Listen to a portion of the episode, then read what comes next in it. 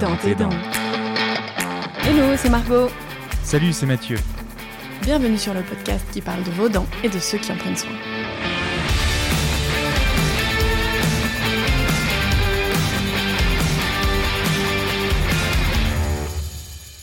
Aujourd'hui, je vous propose une rencontre, une belle rencontre. C'est celle du docteur Samuel Salino. Samuel fait partie des praticiens que j'admire le plus dans cette profession. Il fait l'unanimité du point de vue de ses compétences, mais aussi de son humanisme. Samuel est spécialiste en chirurgie buccale. Il est chirurgien dentiste, mais il s'est spécialisé en chirurgie buccale. Alors pour ceux qui ne le savent pas, eh bien, tous les dentistes sont chirurgiens dentistes. Mais récemment, une nouvelle spécialité de chirurgie buccale a été créée. Ceux qui la pratiquent n'effectuent que des actes de chirurgie, comme les extractions de dents de sagesse, la pose d'implants, des greffes osseuses, etc. Mais le mieux placé pour nous en parler, ça reste Samuel. Je vous laisse découvrir ce dentiste calme, dévoué, précis, qui vous racontera comment, à la manière d'un joueur d'échecs, il est capable de diagnostiquer des lésions cancéreuses de la cavité buccale. Alors cet échange date un petit peu, puisqu'il a été enregistré lors du troisième confinement. Vous l'aurez compris, en fait, retrouver un espace dans nos vies pour Dents et Dents n'a pas été chose simple, mais nous y sommes arrivés. Euh, c'est aussi l'occasion pour nous de vous remercier chaleureusement pour votre fidélité, puisque vous êtes un peu plus de 10 000 à nous avoir écoutés lors des premiers épisodes. Nous vous souhaitons une très belle écoute, les copains, et surtout, surtout, prenez soin de vos dents.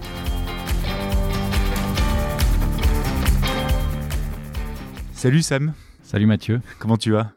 Bah ça va pas mal. Ça va pas mal. Je te remercie de m'avoir invité. Bah je t'en prie, c'est un, grand plaisir parce que Samuel Salino, donc le docteur euh, Samuel Salino, est chirurgien dentiste à Lyon. Ça fait combien d'années? Euh, J'étais de la promo 2003, donc j'ai validé euh, la sixième année en 2003, puis j'ai enchaîné sur l'internat qui m'a pris 4 ans donc, euh, je suis diplômé depuis 2007 réellement et en activité depuis 2007. D'accord. Donc, ça fait une petite quinzaine d'années. Donc, as fait. Je te remercie de me le rappeler. je suis désolé. non, mais c'est important. En tout cas, ce qui est impressionnant dans ce que tu, ce que tu dis, c'est que tu as fait 6 ans de chirurgie dentaire plus 4 ans d'internat, c'est ça? Euh, oui, en effet. J'ai fait 4 ans d'internat parce que j'avais eu la chance euh, de pouvoir bénéficier d'une année recherche. Donc, au sein de ces 4 ans, euh, il y a eu trois ans de clinique et une année, de, recherche sur lequel j'avais travaillé sur un projet. Euh, on en parlera peut-être de détection des lésions euh, de la muqueuse buccale potentiellement cancéreuses. D'accord. On va en parler parce que c'est un sujet que je pense qui intéresse beaucoup de monde. et donc du coup, aujourd'hui, tu fais partie de ceux qu'on appelle des spécialistes en chirurgie buccale, c'est ça? Oui, en fait, euh, la, spécialité de, chirurgie buccale, euh, de chirurgie orale maintenant, euh, existe depuis, je ne veux pas dire de bêtises, mais probablement 7-8 ans. D'accord. elle est maintenant, ou plutôt les, les, spécialistes en chirurgie orale sont des anciens internes qui ont fait ce qu'on appelle le DESCO, de de chirurgie orale. Euh, en ce qui me concerne, euh, j'avais fait l'internat avant qu'il ne devienne qualifiant. C'était donc un internat plus généraliste qu'on pouvait orienter euh, en fonction de notre intérêt et que j'ai complété derrière par le DES de chirurgie buccale, DSCB, qui est l'ancêtre en fait du DESCO. D'accord. Ok. Et alors, pour les étudiants qui nous écoutent, euh, qui peut avoir accès aujourd'hui au DESCO Alors, euh, faut forcément faire l'internat? Forcément. Ok. Il faut être ancien interne et avoir choisi parmi les trois spécialités la spécialité de chirurgie orale. Donc, on peut rappeler les spécialités. Il y a orthodontie. Il y a orthodontie, chirurgie orale et médecine bucco-dentaire. D'accord. Et donc, quand tu fais de la chirurgie orale, tu ne fais plus que de la chirurgie? Dans la mesure où euh, on demande la spécialité, on euh, ne peut plus exercer autre chose que cette spécialité. D'accord. Donc on renonce à, tout le reste, à l'omnipratique notamment. Donc pas de prothèse, pas, de... prothèse. D'accord. Voilà, c'est un, choix. Ça a été difficile? Non, Non. Non. moi, j'apprécie beaucoup cette spécialité de chirurgie. On pourra en reparler après. Parce que, comment dire, paradoxalement, et, bien que j'ai craint au début que de me retrouver tout seul dans, mon cabinet, euh, euh, sans, en, ayant une activité finalement très ciblée sur des actes peu variés, mais en fait, c'est pas du tout la, réalité. D'une part, euh, la chirurgie orale, quand on l'entend au sens large, comprend un panel d'actes qui est très varié. Euh, euh, ça va euh, de la phrénectomie chez l'enfant de 6 ans à la greffe osseuse d'apposition autogène ou les soulevés de sinus ou en passant par tout ce qui est chirurgie muco-gingivale, toutes les greffes de gencives, toute la chirurgie dans le cadre de l'orthodontie, c'est-à-dire les dents de sagesse évidemment, mais également euh, tout ce qui est euh, désinclusion et collage euh, des dents à tracter. Donc il y, a vraiment beaucoup de choses. Donc c'est le premier point. c'est finalement beaucoup plus varié que ce qu'on imagine. Et en plus, en ayant une activité de, de, spécialiste, on est nécessairement, si on veut faire notre travail correctement, en interaction constante avec les, euh, les praticiens qui nous adressent les patients. Si on veut justement s'inscrire dans un plan de traitement global.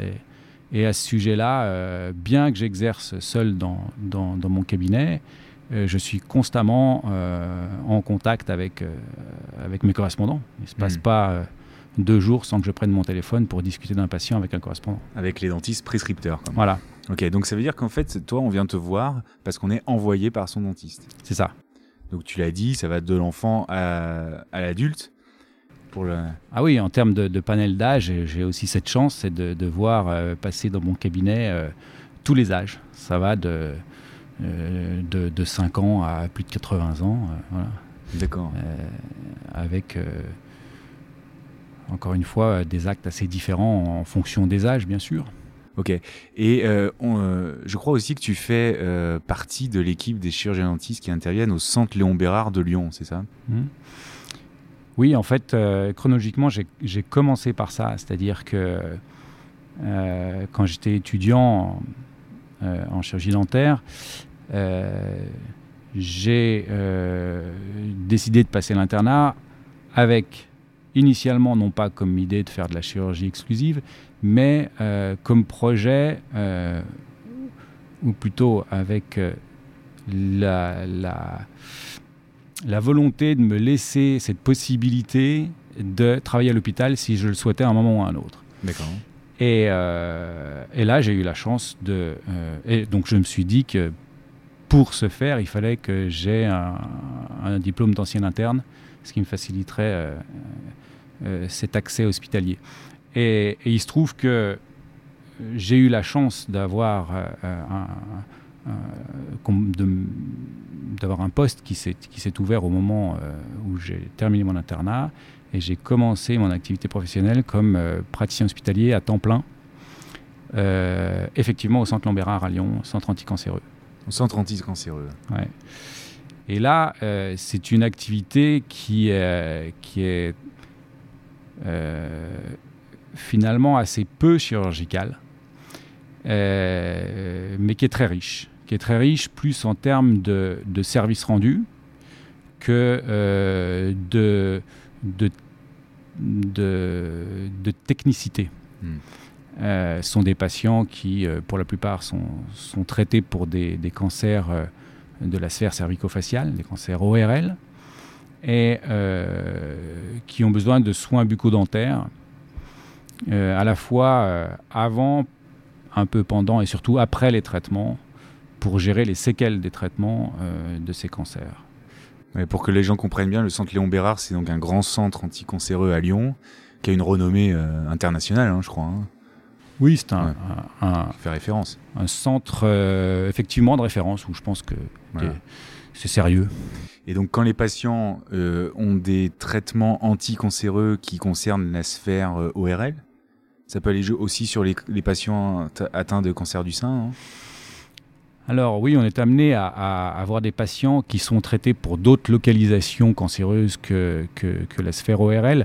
Euh, dans ce cas-là, c'est plus en rapport avec certaines chimiothérapies et euh, notamment euh, en rapport avec euh, ce dont on a parlé beaucoup ces, ces, 15 dernières années, les traitements par biphosphonate. D'accord. qui sont des traitements, sans rentrer dans les détails, indiqués notamment dans les métastases osseuses de certains cancers, notamment du cancer du sein, c'est ce que tu évoquais. Et, et, on est amené à voir ces patients idéalement avant l'instauration de ce traitement par biphosphonate pour euh, euh, s'assurer qu'il n'y ait pas de, foyer infectieux et le cas échéant, et si on a le temps, les gérer avant l'instauration du traitement, euh, ou on est amené à les voir pendant les traitements s'il survient une séquelle qui est, pour ne pas la nommer, l'ostéonécrose mmh. des, des, maxillaires en rapport avec ces traitements par biphosphonate. C'est-à-dire qu'en fait, le traitement par biphosphonate, ça empêche la cicatrisation osseuse de toute intervention dentaire, on va dire. En fait, ça perturbe, la physiologie osseuse, le remodelage osseux, notamment suite à un acte invasif au niveau euh, du maxillaire ou de la mandibule, qui fait que euh, tout acte invasif euh, chez un patient traité par certains biphosphonates se complique souvent d'un retard de cicatrisation euh, au mieux, voire d'une nécrose de l'os euh, au hmm. pire. Donc, est-ce qu'on est qu'on peut conseiller aux gens qui écouteraient et qui malheureusement euh, seraient diagnostiqués d'un cancer de se poser la question si le traitement est un biphosphonate et d'aller voir, d'aller voir, de faire un bilan dentaire avant tout, tout traitement?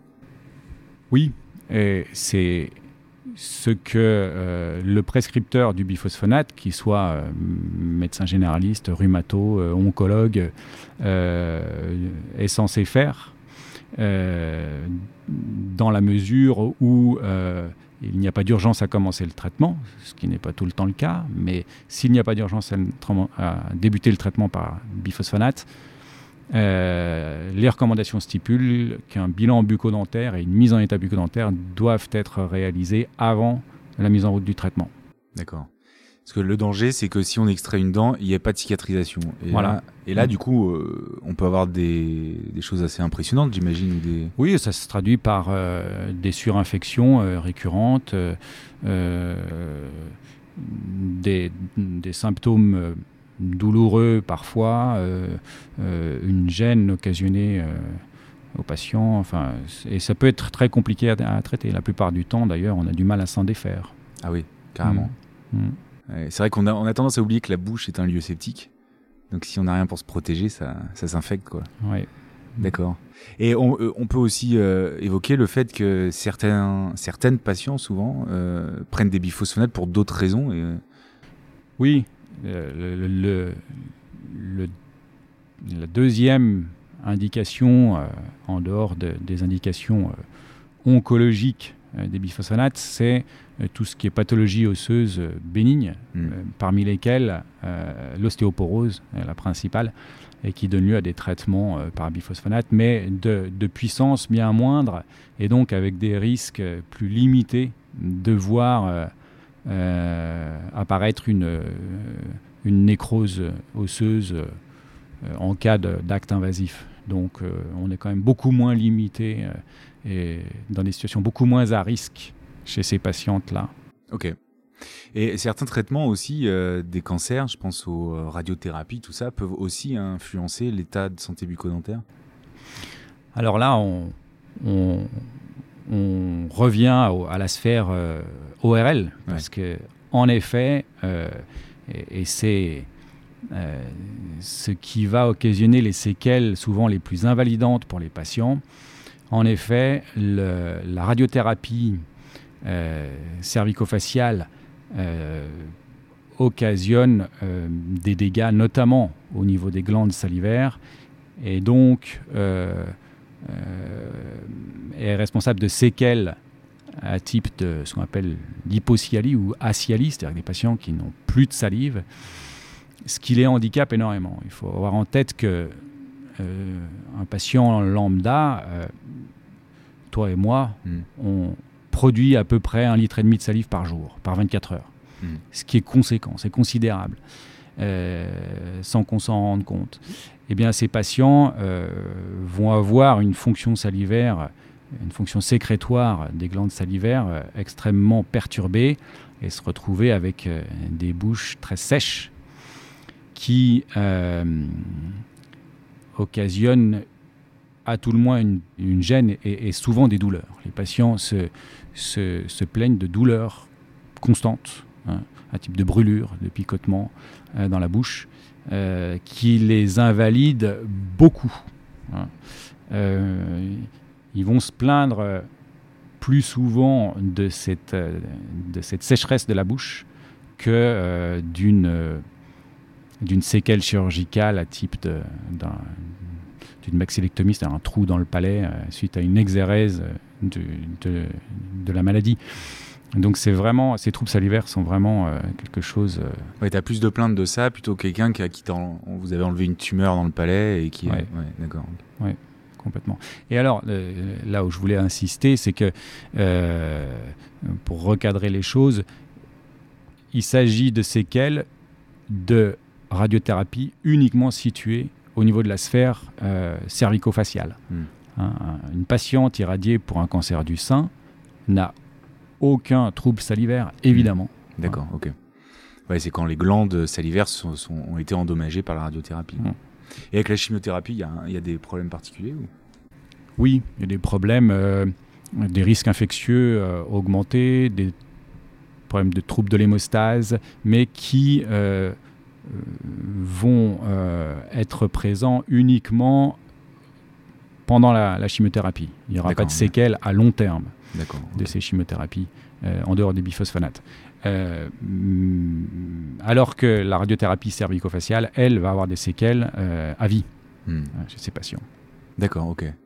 Et donc, j'imagine que tu es aussi expert en, en lésions de, de la bouche, comme des, je sais pas, des lésions de la muqueuse, des gencives, etc. Parce que très souvent, on a des, petites lésions qui apparaissent, comme chez tout le monde, et qui inquiètent beaucoup les patients. Est-ce que tu pourrais, toi, nous dire euh, à quel moment il faut s'inquiéter, à quel moment il faut aller consulter, à quel moment il faut euh, agir, si jamais on voit quelque chose d'anormal? Oui, c'est un sujet important euh, qui, tend à être davantage développé depuis quelques années dans, dans le, dans, dans les études de la formation initiale, et, à juste titre, parce que finalement, les, chirurgiens dentistes sont les, professionnels de santé qui sont le, mieux, dans la meilleure position pour aller... euh, euh, détecter précocement ces lésions qui sont susceptibles de se transformer en, cancer, donc ces lésions précancéreuses.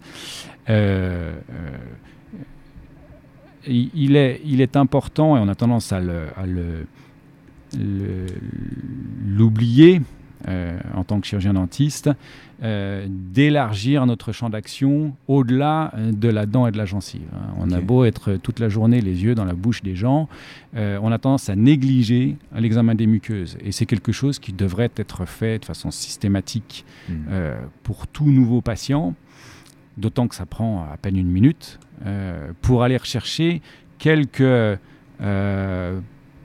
euh, aspects de la muqueuse euh, qui devraient nous alerter et, euh, et qui devraient motiver euh, une, demande de consultation euh, plus, plus spécialisée pour éventuellement réaliser une biopsie et une analyse de la lésion. Alors, qu'est-ce qu'on peut donner comme grande ligne afin de ne pas passer à côté d'une lésion potentiellement maligne?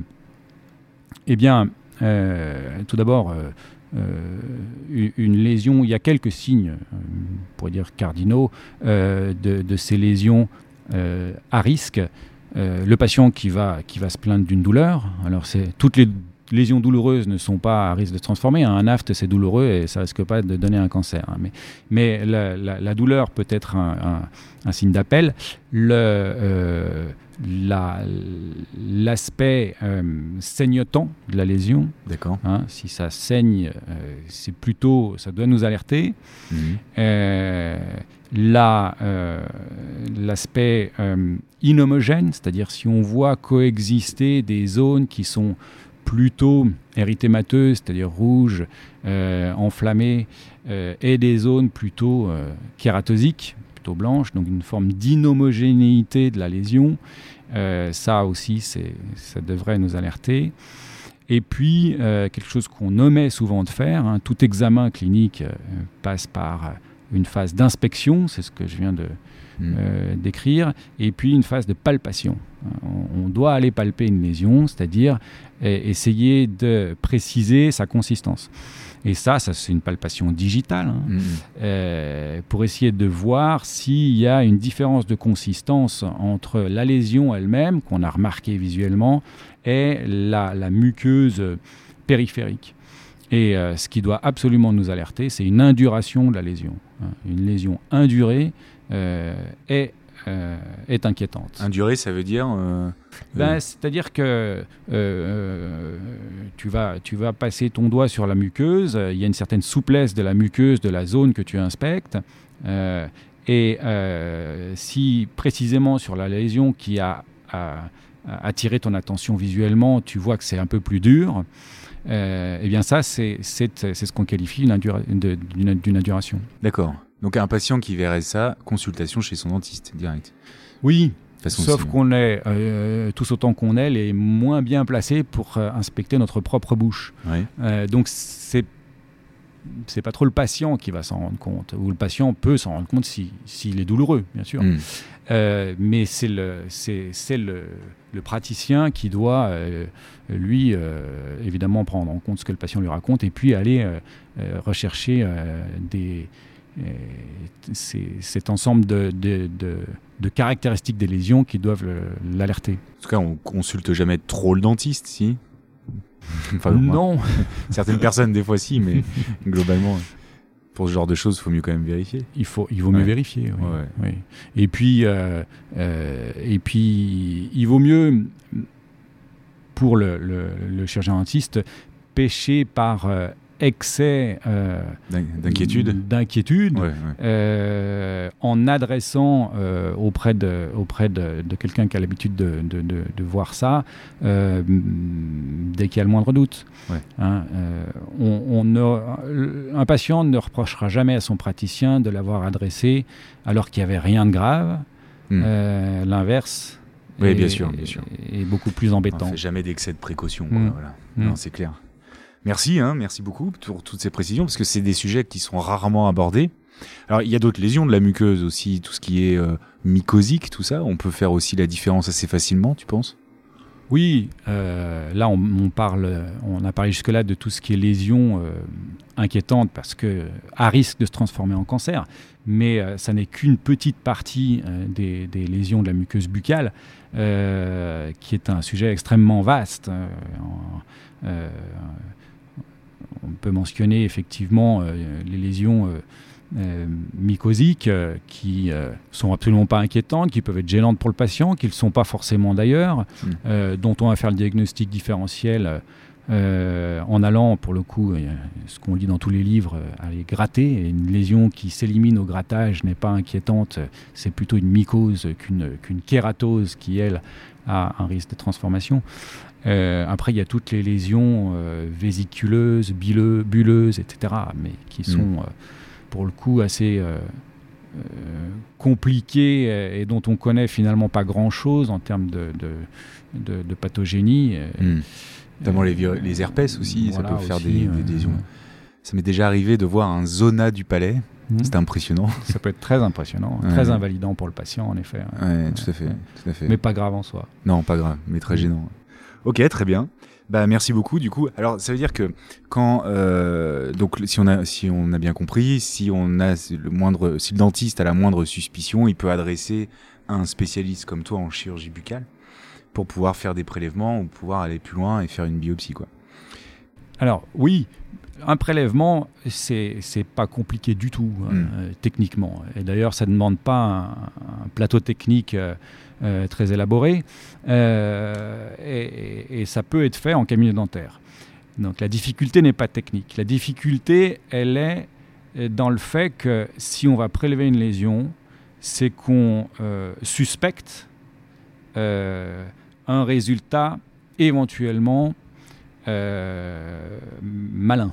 Hmm. Et c'est là que ça se corse, parce que le patient qu'on a prélevé, euh, qu'on a biopsié plutôt, euh, va revenir euh, vers nous et on devra annoncer le résultat. Bien heureusement, la plupart du temps, le résultat est, est- plutôt rassurant. Il n'y a pas de lésion précancéreuse ou de cancer, mais il arrive régulièrement que la biopsie revienne entre guillemets positive, c'est le terme qu'on euh, utilise, euh, sans doute à mauvais escient, mais ça veut dire qu'il y a du cancer. Mm. Et là, quand on est en bugne à bugne avec son patient dans son cabinet, ça peut être compliqué à gérer. Mm. Et, et personnellement, c'est la raison pour laquelle je ne fais pas de biopsie à, à mon cabinet, que je l'ai fait uniquement au CLB. Au centre, là, euh, au au centre Lombérard, oui. Et là, c'est très confortable parce que toute l'équipe est là et je peux tout de suite transférer le patient auprès d'un ORL qui va enclencher toute la, tout le parcours de soins pour aller euh, euh, euh, traiter ce cancer. Donc, euh, donc c'est plus la, la- la limite de, de l'annonce et de la prise en charge de l'éventuel cancer. euh. Mais c'est Euh. des cancers qui peuvent être graves? Tout est relatif?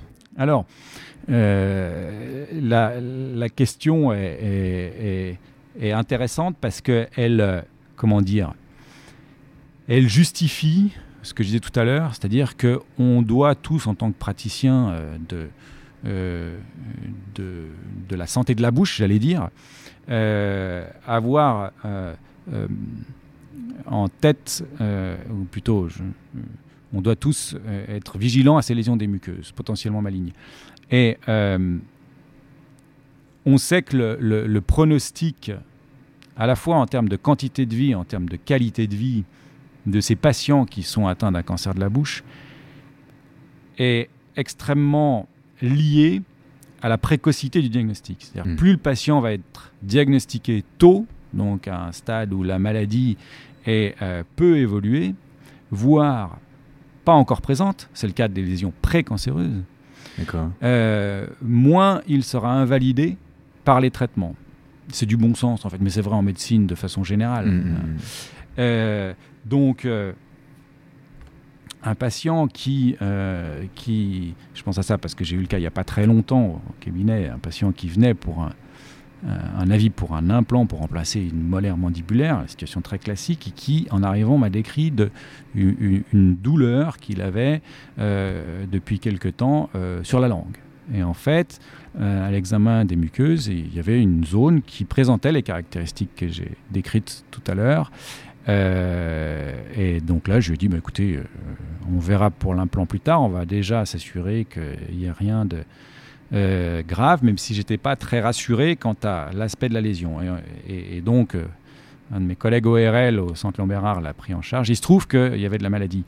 Donc, il y avait un cancer de la langue tout à fait débutant.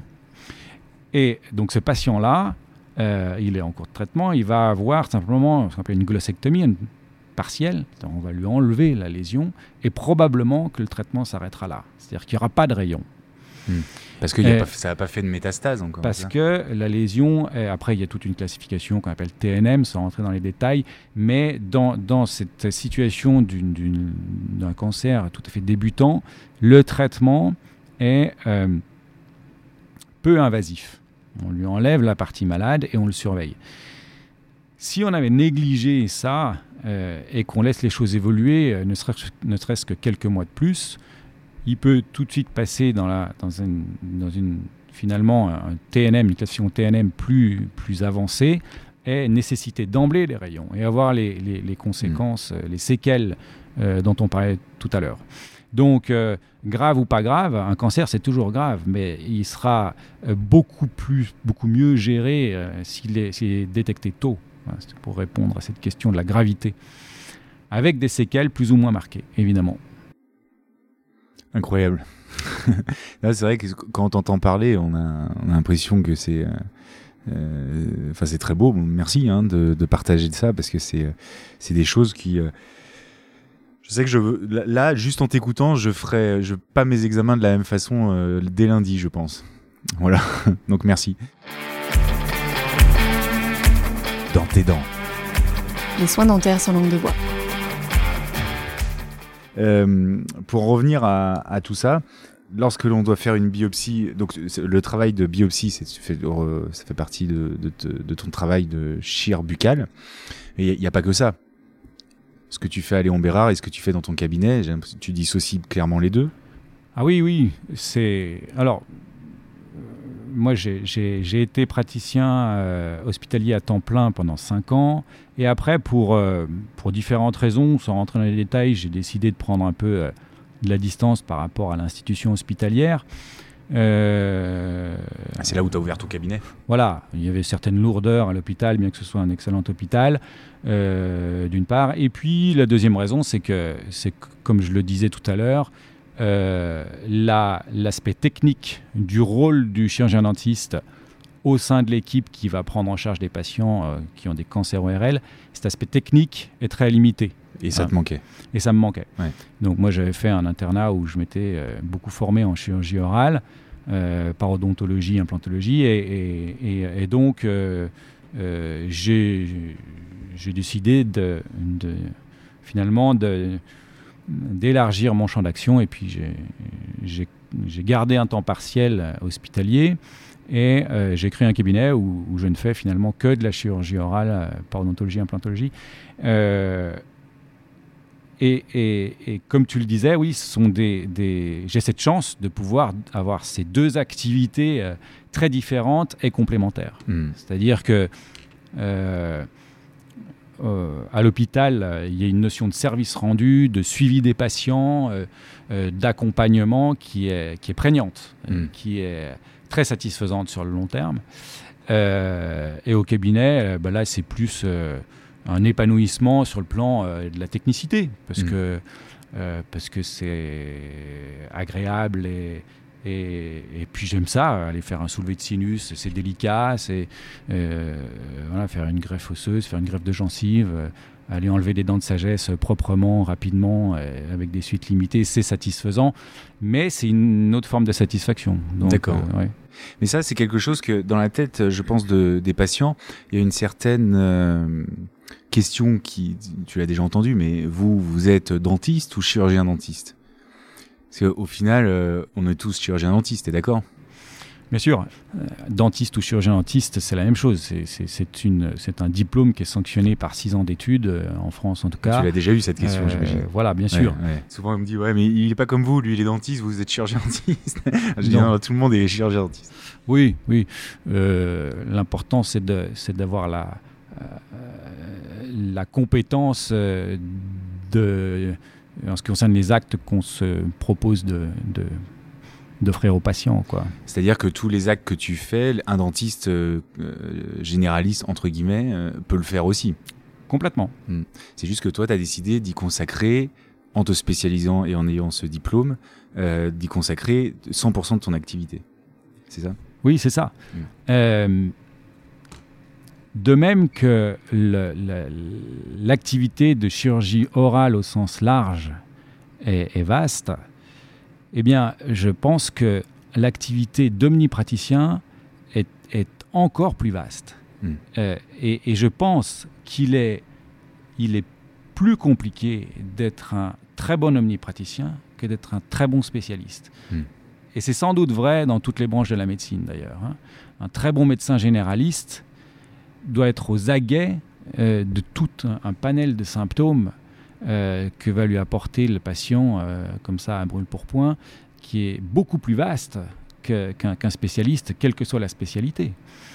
Et, ça, c'est pareil. Je pense que dans l'esprit des gens, être dentiste, c'est finalement assez rébarbatif et peu varié. Hein. Quelqu'un qui va, qui, va, qui va boucher des trous dans des dents et puis remplacer des dents absentes. Euh, en réalité, euh, c'est euh, un métier, une profession très, très variée et, surtout très évolutive. Et, là, rien qu'on parlait des, des, 15 dernières années, depuis que je suis sorti, il y a eu une révolution en dentisterie adhésive. moi, si je devais faire de la dentisterie maintenant, il faudrait que je me reforme que je reprenne les choses de, hmm. depuis le début en dentisterie adhésive. Ouais, c'est ça. C'est bien de rappeler qu'on est en permanence en train de se reformer tout le temps, de toute façon. Bien sûr. Bien sûr. Moi, je sais que mes protocoles que j'applique euh, n'ont rien à voir avec ceux que j'appliquais il y a 10 ans. Hein. C'est ça. Hmm. ça. Ben, moi, c'est pareil. Les, les, les, premiers soulevés de sinus que j'ai faits, c'était, c'était de la grosse chirurgie, euh, beaucoup moins délicate que ce qu'on ferait maintenant. Hmm, euh, sans rentrer dans les détails, parce que ça n'a pas d'intérêt maintenant. Mais euh, mais voilà. Et, donc, euh, pour moi, il y a une certaine euh, cohérence à, vouloir approfondir un sujet, en l'occurrence la chirurgie orale, surtout quand on prend conscience et qu'on on, a comme politique de faire toute la chirurgie orale et de ne pas se cantonner à certains actes pour X ou Y raison, il y a une certaine cohérence à se spécialiser dans ce domaine-là, parce que c'est comme ça qu'on devient vraiment performant. Je pense que tu as, une, une, euh, un raisonnement un peu similaire pour l'endodontie. Oui, bien sûr, bien sûr. Et alors, du coup, un des actes euh, qui, fait, qui représente une bonne partie de ton activité, c'est les fameuses dents de sagesse. entend, euh, tout, le monde, tout le monde a déjà eu un rapport avec ces dents de sagesse. C'est ça? Oui. Ça représente beaucoup de, beaucoup de temps? Non, parce que, pour être tout à fait transparent, je limite volontairement. Parce qu'il se trouve que euh, les dents de sagesse, euh, peu de monde veut les faire. Euh, encore moins de monde veut les faire sous anesthésie locale. Et moi, je ne les fais que sous anesthésie locale. Pourquoi, à ton avis, peu de monde veut les faire? Ben, Là aussi, on va être transparent. C'est parce que c'est un acte qui, pour le maîtriser, doit avoir été fait des dizaines, voire des centaines de fois, pour hmm. le faire vite et bien. Et puis parce que euh, c'est peu rémunérateur. Hmm. Euh, donc, euh, ce qui est moins vrai maintenant, hein, parce que la, cotation a changé il y a très peu de temps, quelques mois. mais c'est effectivement probablement l'acte le plus fréquent en chirurgie orale.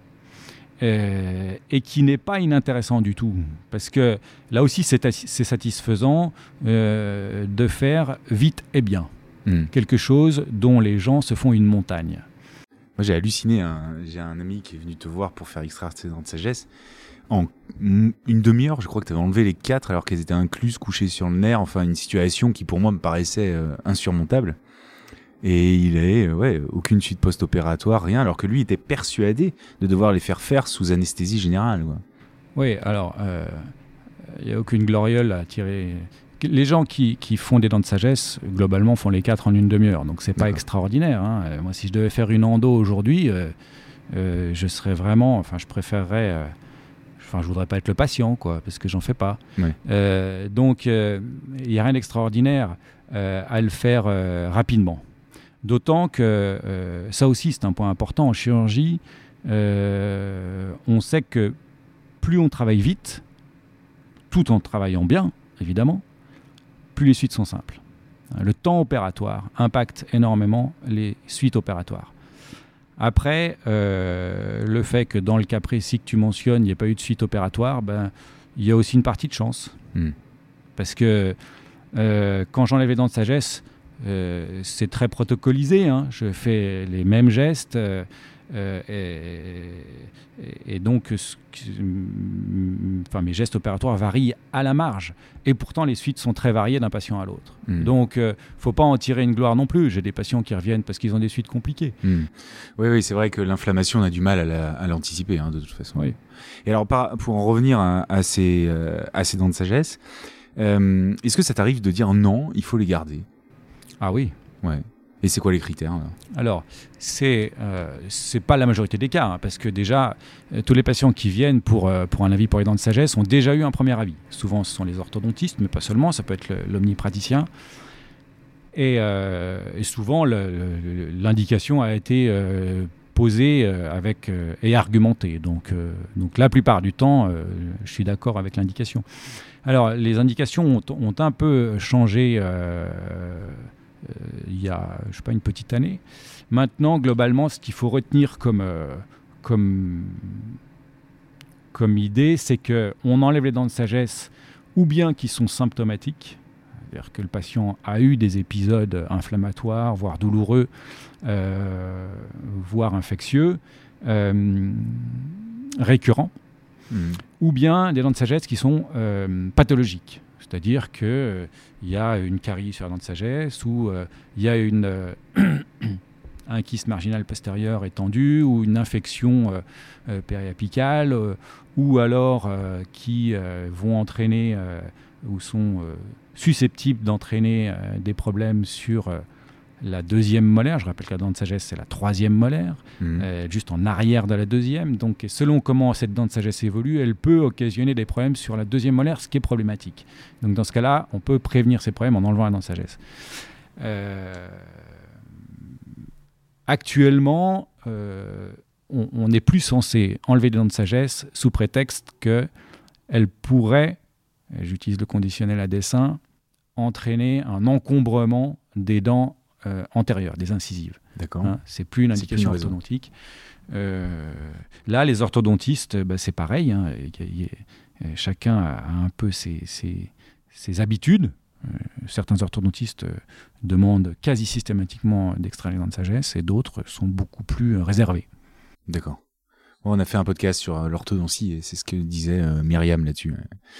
Ok, très bien. Et donc, euh, entre le choix entre des, euh, dents de sagesse sous anesthésie générale ou sur local, honnêtement, si quelqu'un vient de voir, me dit, voilà, on va proposer les deux, euh, qu'est-ce que tu argumenterais pour favoriser le local Alors, tout d'abord, la plupart des dents de sagesse peuvent être extraites sous anesthésie locale d'un point de vue technique.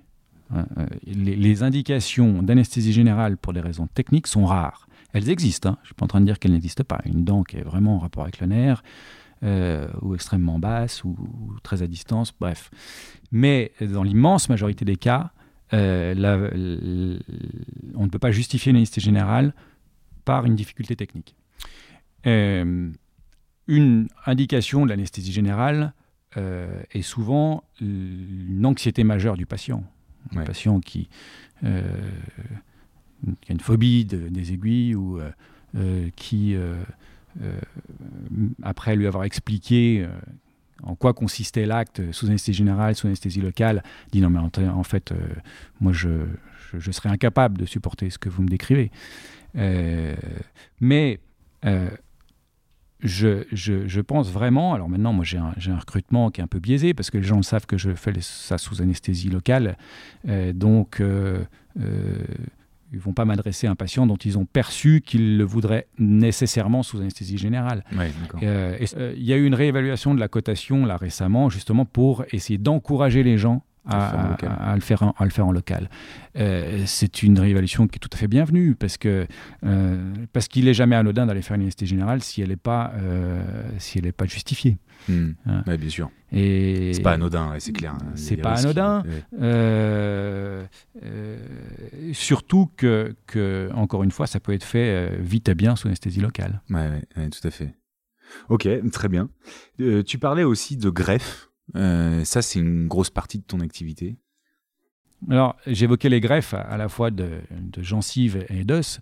Oui, euh, dans une activité de chirurgie orale, l'activité euh, de, greffe osseuse, si on commence par celle-là, est, ben, plus ou moins importante parce que là aussi, c'est pareil. Les patients mettent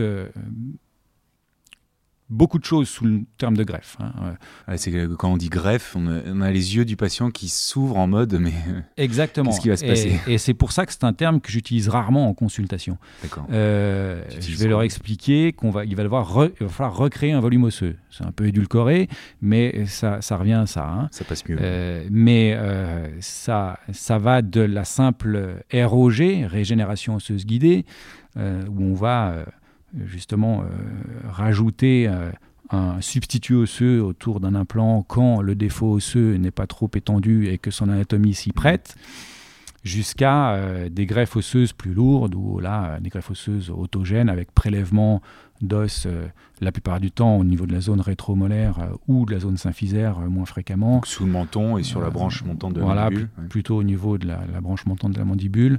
C'est-à-dire qu'on coupe un petit morceau d'os qu'on va mettre ailleurs pour augmenter le, volume osseux. Voilà. Et, et là, c'est techniquement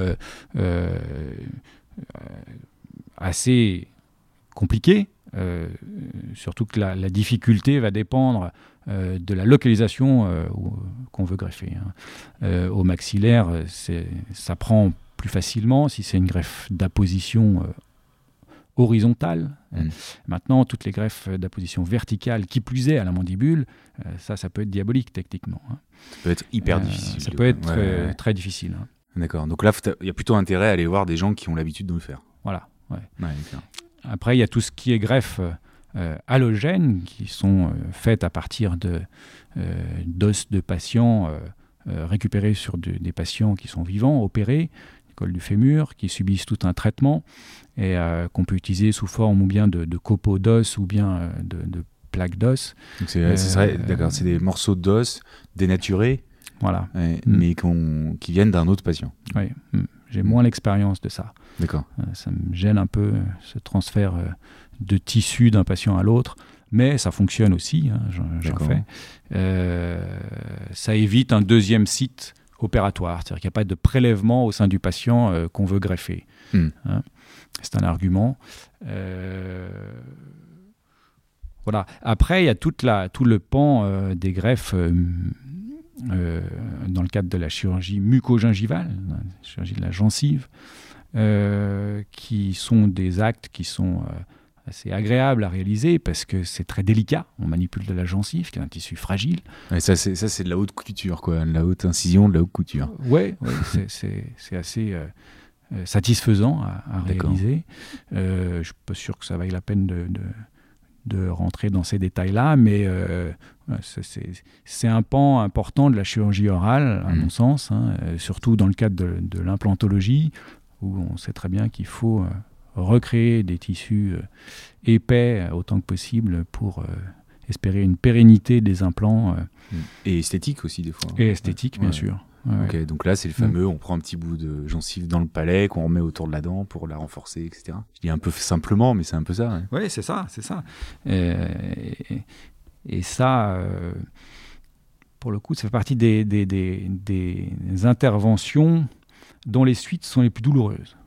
D'accord. Euh, souvent, les patients sont plus douloureux après une greffe de gencive avec prélèvement palatin, et ils sont douloureux au niveau du palais, et mmh. non pas au niveau de la greffe, euh, que, euh, que suite à un prélèvement osseux, rétromolaire pour une greffe osseuse, où là, finalement, ils peuvent avoir une réaction inflammatoire majeure, mais être peu douloureux.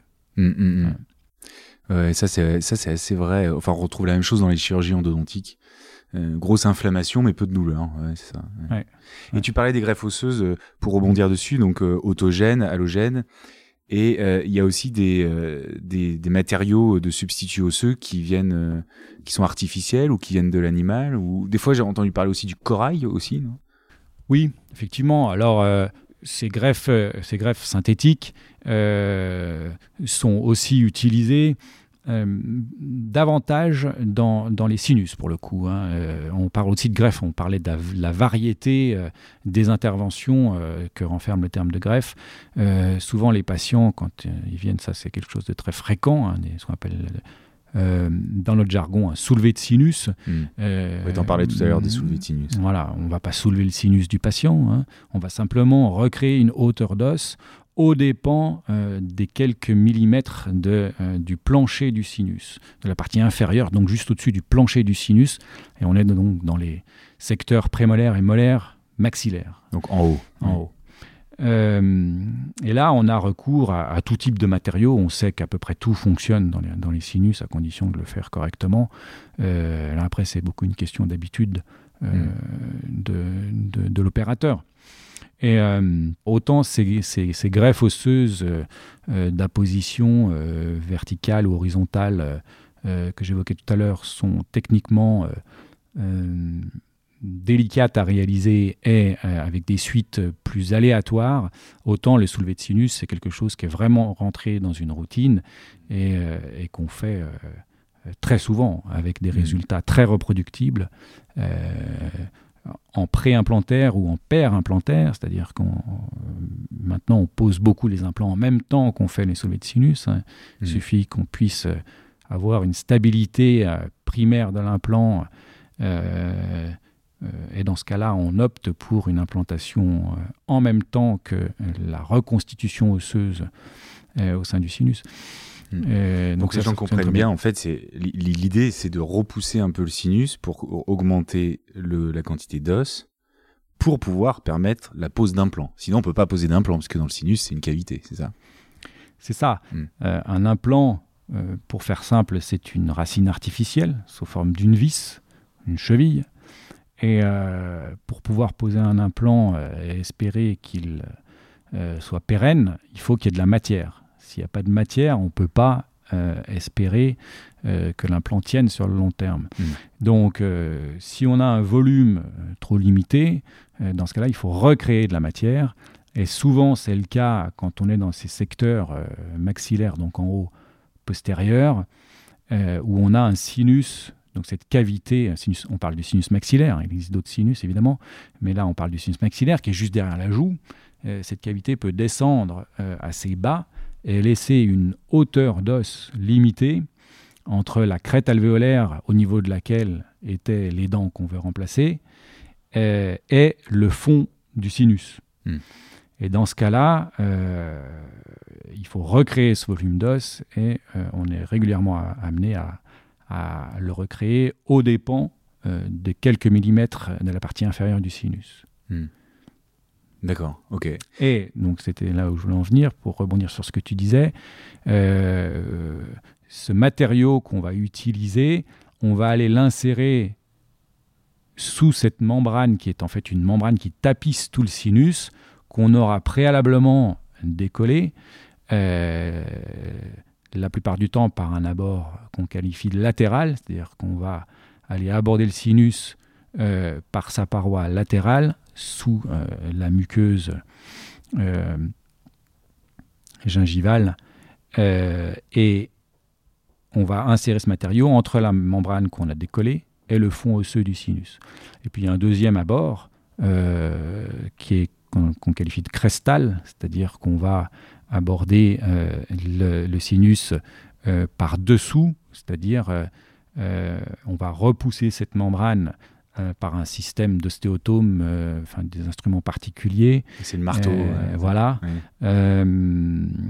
pour gagner là quelques 2-3 mm, parfois un peu plus, mais dans des mains plus expertes, pour aller poser, poser un implant.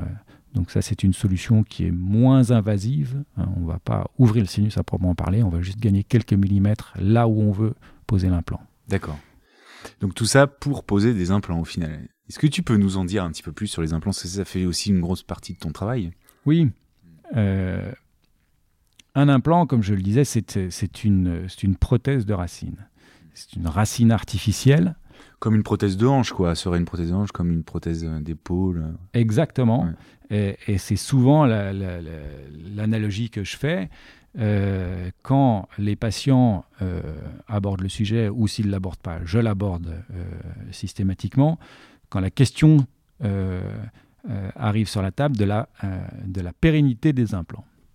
La question c'est, bon, et quand vous m'aurez posé cet implant, c'est à vie?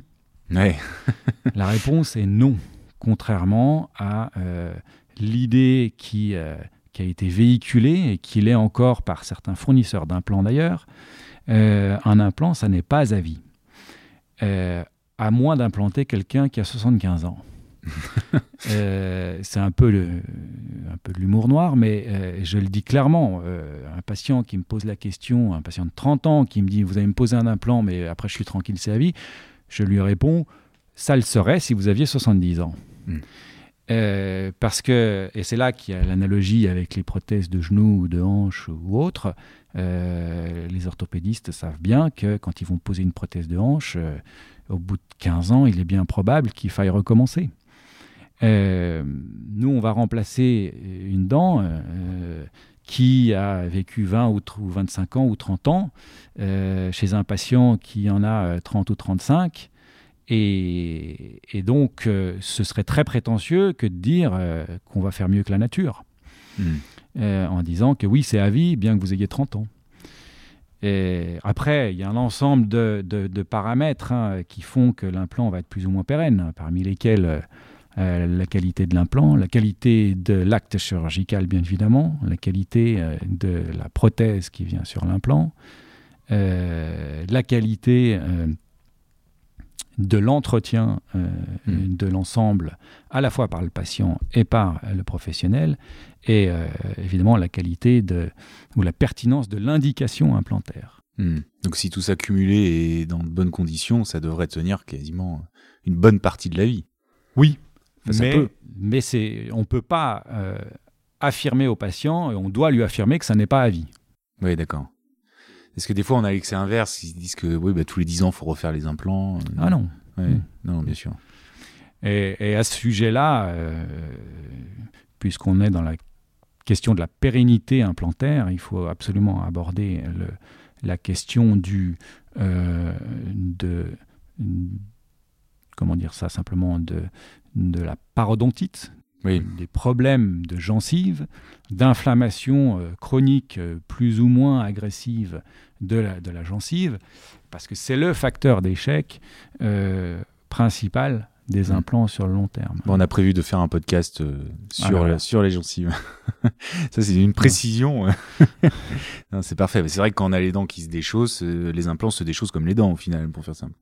En quelque sorte, oui. Et, moi, je dois dire que euh, probablement un tiers de, de, mes consultations implantaires, les patients qui viennent me voir pour un avis pour un implant, se transforment quasi instantanément en consultation de parodontologie où, euh, où je vois qu'il va falloir gérer un problème de gencive préalablement à, la pose de l'implant. Et ça, sans, sans, aller plus dans le détail, puisque ce sera abordé euh, hmm. ailleurs. Euh, tu viens de faire la transition, c'est parfait. Bon, ben, impeccable. non, c'est génial, merci. Mais est-ce que ça t'arrive des fois de refuser d'extraire une dent et de poser un implant parce que tu trouves que la dent est totalement conservable? Ah oui, ça m'arrive, oui. c'est jamais aussi catégorique que ça, parce que euh, s'il n'y a pas de discussion, euh, le, patient n'a pas de raison d'arriver devant moi pour avoir un avis. Oui, bien sûr. Euh, mais ce qui peut arriver en revanche, et ça, c'est beaucoup plus fréquent, c'est de refuser de poser un implant pour remplacer une dent absente, parce que le contexte global de la bouche n'autorise pas à le faire dans de bonnes conditions. On a parlé de cette question euh, de, des problèmes gingivaux, mais il y a une autre situation assez, euh, assez euh, classique qui est le patient qui vient pour remplacer une incisive latérale absente depuis quelque temps et qui a également des édentements postérieurs, donc une absence de, de calage euh, dans les secteurs molaires, euh, qui est un facteur de risque important euh, d'avoir des problèmes ou bien sur l'implant ou bien sur la couronne qui viendra sur l'implant, si on remplace cette incisive sans se soucier des édentements postérieurs. Hmm. Donc ça, oui, pour moi, c'est un motif de, qui justifie de récuser l'implant pour ce patient, hmm. parce qu'on lui fait courir des, des risques et on engage notre responsabilité. Il faut qu'il comprenne que il ne faut pas qu'il y ait d'excès euh, de surcharge, euh, d'excès de, de, de, charge occlusale sur cet implant euh, en raison de, l'absence de remplacement d'autres dents. Ouais. Tu as entièrement raison. J'aime vraiment cette, cet aspect-là des choses, cette philosophie-là, parce que c'est vrai que on voit des fois trop de plans de traitement qui euh, prennent pas en compte soit l'hygiène, soit l'équilibre des dents postérieures, parce que c'est vrai que c'est des dents qui se voient pas et qui sont pas la priorité chez certains patients, mais c'est c'est tout, c'est biologiquement, mécaniquement, euh, c'est complètement, euh, complètement logique. Oui, et, et ça, euh, j'allais dire, c'est tout, c'est tout l'intérêt de, de la consultation. Dans une activité, et je pense que c'est pareil pour toi en, endodontie, dans une activité de, chirurgie orale, il y a nécessairement une consultation préalable à l'intervention chirurgicale pour laquelle le patient est adressé. Euh, et, cette consultation, de mon point de vue, est primordiale. à, de nombreux points de vue. Tout d'abord pour déjà faire connaissance avec le patient. Hmm. Et cette connaissance doit être mutuelle. Il arrive, il débarque, il ne vous connaît pas. mais également pour lui expliquer ce qu'on peut lui proposer, ce qu'il peut en attendre, euh, en quoi c'est justifié, euh, quels sont les risques, quels sont les inconvénients, etc. Et, ça, euh, c'est absolument primordial. Le patient vient pour avoir, il doit avoir toutes les informations. C'est-à-dire que moi, systématiquement, un patient qui vient pour une situation la plus classique qui soit, qui est de remplacer une scie maxillaire ou mandibulaire, je lui évoque systématiquement l'option du bridge. Mm, même si elle n'est pas justifiée. c'est une alternative, il faut qu'il l'ait entendu. complètement. Euh, Mais je fais exactement la même chose moi avec les endos. C'est-à-dire que quand quelqu'un vient me voir, je dis oui, on peut nettoyer votre dent, euh, l'extraire aussi et poser un implant, euh, ben, éliminerait l'infection. Quoi. Seulement c'est dommage puisque la dent peut encore servir. on n'en est pas au stade-là. Par exemple, pour mm. rebondir sur ce que tu dis, c'est ça. Hein, oui, c'est ça. c'est ça. Ouais, tout à fait. Donc c'est vrai que les, les bridges, c'est peut-être des solutions pour éviter un implant, avec l'inconvénient de euh, s'appuyer sur les deux dents d'à côté et donc de les tailler, c'est ça Oui, c'est ça. donc c'est la meilleure, euh, le meilleur remplacement d'une dent manquante, ça reste la solution implantaire, tu penses? Dans la plupart des cas? Dans la plupart des cas, oui. Dans la plupart des cas, oui. Après, les modalités de mise en place de cet implant vont être plus ou moins compliquées techniquement. Euh, en raison d'une occlusion plus ou moins perturbée, d'un volume osseux plus ou moins défaillant, etc. Euh, mais, euh, mais idéalement, oui, parce qu'on raisonne de façon individuelle, on ne va pas toucher aux dents adjacentes, donc on est moins invasif. Et, et, on sait très bien que moins on touche aux dents, meilleur leur pronostic sera. Hmm. Ok. Il y a forcément une question qui va venir, mais on ne on va pas y répondre aujourd'hui. Ça va être la question du coût de tous ces systèmes implantaires. Parce qu'on va faire un podcast sur le coût des soins. Donc voilà, on l'apportera parce que c'est un sujet un peu technique. Hein. Mais voilà. Merci Sam. Eh ben, c'était euh, riche. C'était riche parce qu'on sent une spécialité euh, extrêmement pointue, extrêmement technique et euh, tournée vers l'humain avant tout. Donc ça, c'est chouette, vraiment. Vraiment très chouette. Enfin, moi, j'ai vraiment pris beaucoup de plaisir à, t'écouter et même à te regarder parler. Voilà. Bah, je te remercie, mais, euh, mais je pense, peut-être pour conclure, que. Euh, et pour. Euh, si tu veux mettre, mettre en avant cette spécialité de chirurgie orale, moi, ce qui me plaît énormément, c'est que c'est finalement très riche. tout d'abord, et ça, on l'a vu tout à l'heure, par la diversité des actes chirurgicaux, mais aussi euh, euh, par le fait qu'en en, recevant finalement, moi j'ai 10 nouveaux patients par jour, et, ça c'est juste en rapport avec mon activité, mais à chaque fois, il s'agit de, créer en, une consultation un climat de confiance qui est indispensable au bon déroulé de la chirurgie, quelle qu'elle soit. Et, euh, c'est très énergivore. C'est, euh, mais c'est très intéressant parce qu'il faut être euh, complètement dans la relation pour capter tout ce qu'il y a à capter dans l'échange. Et à ce sujet, dans cette période de pandémie, faire des consultations masquées, moi, ça me perturbe. mais bon, je ferme la parenthèse parce que euh, cette communication du patient au praticien et euh, cette, euh, cette, compréhension de ce qu'attend le, patient et de ce qu'on peut lui proposer et de répondre à la question est-ce qu'on peut converger avec une satisfaction du patient, eh bien, elle se fait au moment de la, consultation. Et, et c'est une attention, encore une fois, qui est très différente de l'attention chirurgicale, qui demande beaucoup de concentration aussi, euh, mais euh, qui est différemment riche, riche sur le plan humain et, et qu'il ne faut pas louper, parce que c'est ce qui fait que la chirurgie va se dérouler correctement ou pas. Parfait. Tu as eu le mot de la fin. Parfait. Merci Sam. Merci beaucoup. Merci à toi. on remercie également Margot qui a participé à, à l'élaboration de ce podcast et Pauline aussi qui s'occupe du montage en post-production. On vous embrasse et à très vite pour le prochain épisode.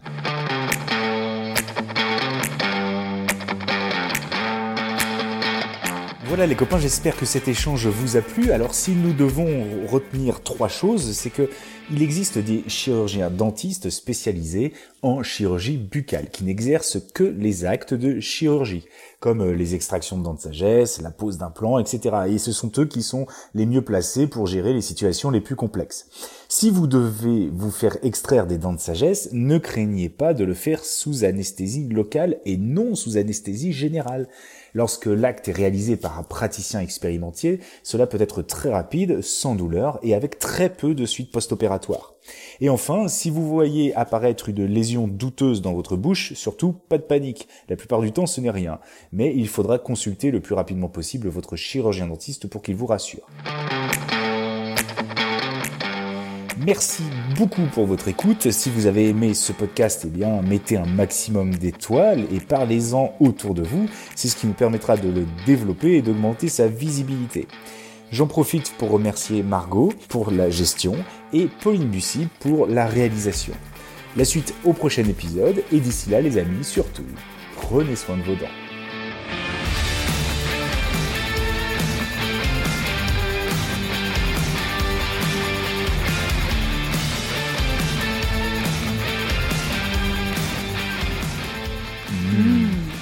Dans tes dents.